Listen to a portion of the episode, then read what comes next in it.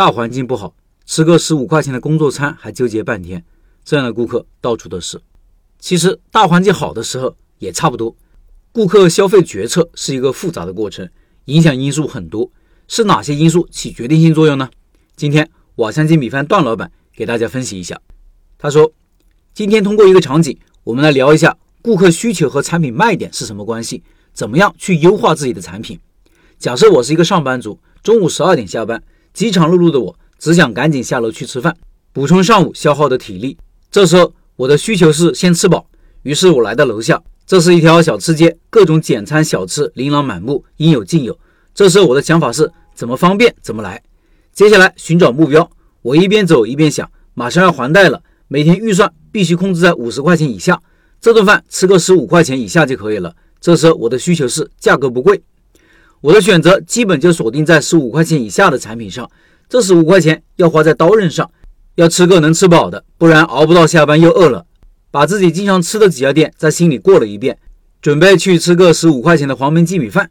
这时候。一个小姐姐把一张传单递到我手里，我本不想理会，她又说了一句：“帅哥，瓦香鸡米饭新店开业做活动，十五块钱一份，还送一瓶可乐。”我一想，这个瓦香鸡米饭没听说过，是个什么东西呢？应该和黄焖鸡差不多吧？还送一瓶可乐，价格也在预算之内，就是不知道好不好吃。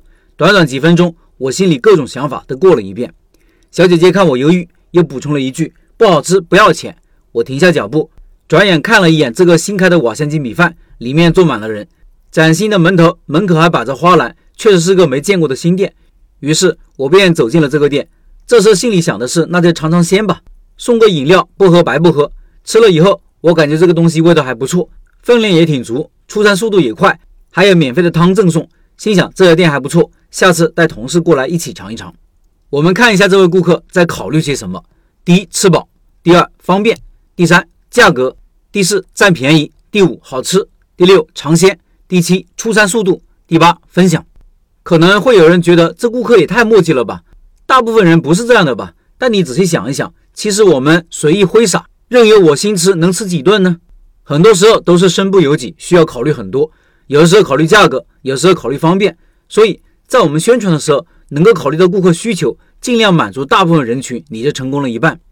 对于我们新开的店而言，就需要我们提前设定场景，让人知道你的产品的同时，还要考虑大部分人的需求。例如，尝鲜顾客喜欢尝试新东西，只要知道了就会试一下。这个时候宣传范围要大，广撒网。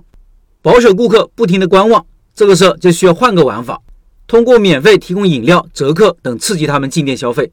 追求速度和快捷的顾客，你就直击重点，强调出餐速度的快，无需担心时间长时间排队等等。不同人群的需求其实大部分是重合的，而一个产品的卖点也是相对固定的。有时候我们也可以稍微调整去满足一部分顾客需求，但是本质的东西是很难完全改变的。比如我卖十块钱的小吃，我的社交需求就比不上火锅和炒菜。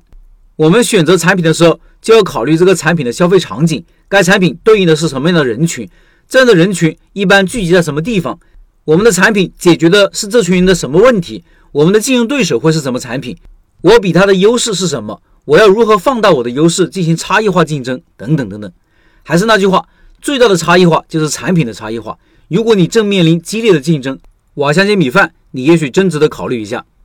以上是段老板的分享。最后，八月份的拜师学艺项目就是瓦香鸡米饭单品爆品店，单店最高净利四十万。段老板是开店高手，有一套自己的模式和打法。感兴趣老板进入交流群和段老板直接交流，音频下方有二维码。